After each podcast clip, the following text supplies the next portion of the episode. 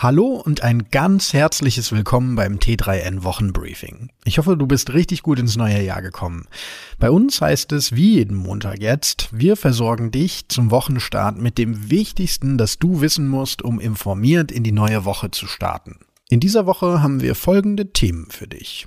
Sturm aufs US-Kapitol, Apple Glass, Tesla in Deutschland und ein Covid-Dashboard. Los geht's! Es waren schreckliche Bilder, die in der vergangenen Woche um die Welt gegangen sind. Gemeint ist der Sturm auf das US-Kapitol in Washington durch einen wütenden Mob. Der Sturm markiert den traurigen Tiefpunkt von Donald Trumps Präsidentschaft. Zwar reagierten Twitter und Facebook und sperrten Trump-Accounts, allerdings waren die neuesten Botschaften des scheidenden US-Präsidenten für knapp drei Stunden zu sehen. In der unübersichtlichen Situation eine viel zu lange Zeit. Während Trumps Facebook-Account zunächst 24 Stunden gesperrt war und übrigens auch vorerst gesperrt bleiben soll, verhängte Twitter eine zwölfstündige Sperre. Donnerstagabend war der Account dann also wieder aktiv. Trump bzw. sein Team veröffentlichte ein Video, in dem der dann noch amtierende Präsident den Sturm auf das US-Kapitol verurteilte. Twitter ist das wichtigste Sprachrohr für Trump. Knapp 89 Millionen Menschen folgen ihm auf der Plattform und seit Jahren nutzt er diese Reichweite, um seine Botschaften zu verbreiten. Und der Sturm aufs Kapitol zeigt, die Verbreitung von Falschnachrichten, das ständige Aufwiegeln seiner Anhänger, das ewige Zündeln, es hat Wirkung und treibt Menschen zu solchen Aktionen. Dass Twitter viele der Tweets von Trump mittlerweile mit einordnenden Kommentaren versieht, ist ehrlich gesagt nur ein Tropfen auf dem heißen Stein. Seine Anhänger werden diese Kommentare nämlich ohnehin nicht beachten.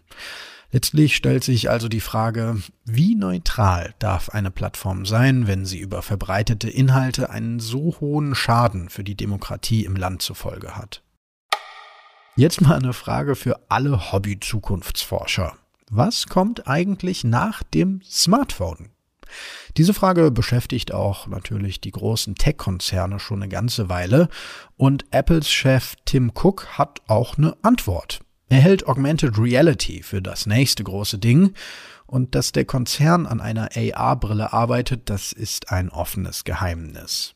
Der renommierte Analyst Ming Chi Kuo glaubt, dass es dieses Jahr schon soweit sein könnte andere gehen von 2022 oder 2023 aus. Geplant sind wohl zwei Modelle mit den geheimnisvollen Codenamen N301 und N421.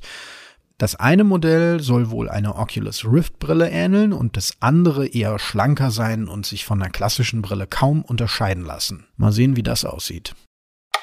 Im Sommer will Tesla die Produktion im neuen Werk im brandenburgischen Grünheide starten. 7000 Menschen sollen dann die Arbeit aufnehmen.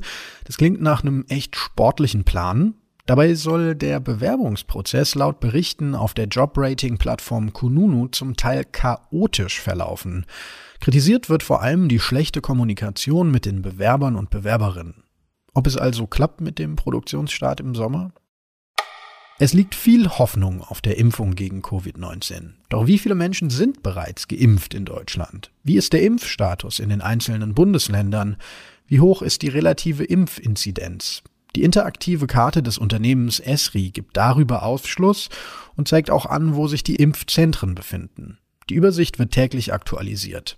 Zu der Karte kommt ihr am besten über den dazugehörigen Artikel auf t3n.de. Im Artikel ist die Karte nämlich verlinkt. Ein neues Jahr startet oft mit neuen Vorsätzen. Aber wie kannst du diese Vorsätze auch wirklich erreichen? T3N-Redakteur Andreas Weck kuratiert einige Apps, die dabei helfen. Hier die Top-Auswahl. Noch mehr App-Empfehlungen gibt's auf t3n.de im Artikel. Alle Apps sind gratis und gibt's für Android und iOS. Erstens. Nichtraucher werden? Mit Smoke Free oder Quit Now werden Raucher dabei unterstützt, endlich mit dem ungesunden Laster aufzuhören. Zweitens. Ausreichend Bewegung schützt nicht nur vor Herz- und Kreislauferkrankungen, sondern zählt auch aufs mentale Wohlbefinden ein. Seven. Sieben Minuten Training ist der perfekte Partner für zwischendurch. Drittens. Ich frage mich ja manchmal, warum ist am Ende des Monats nur noch so wenig Geld übrig? Wer im neuen Jahr etwas Geld sparen will, ist mit Moneyfy gut beraten.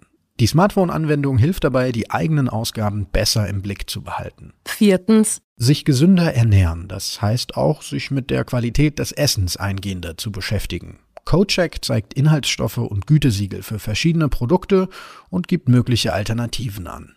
Fünftens. Du willst deinen ökologischen Fußabdruck klein halten? Gut so. Too Good To Go rettet Lebensmittel vor dem Mülleimer.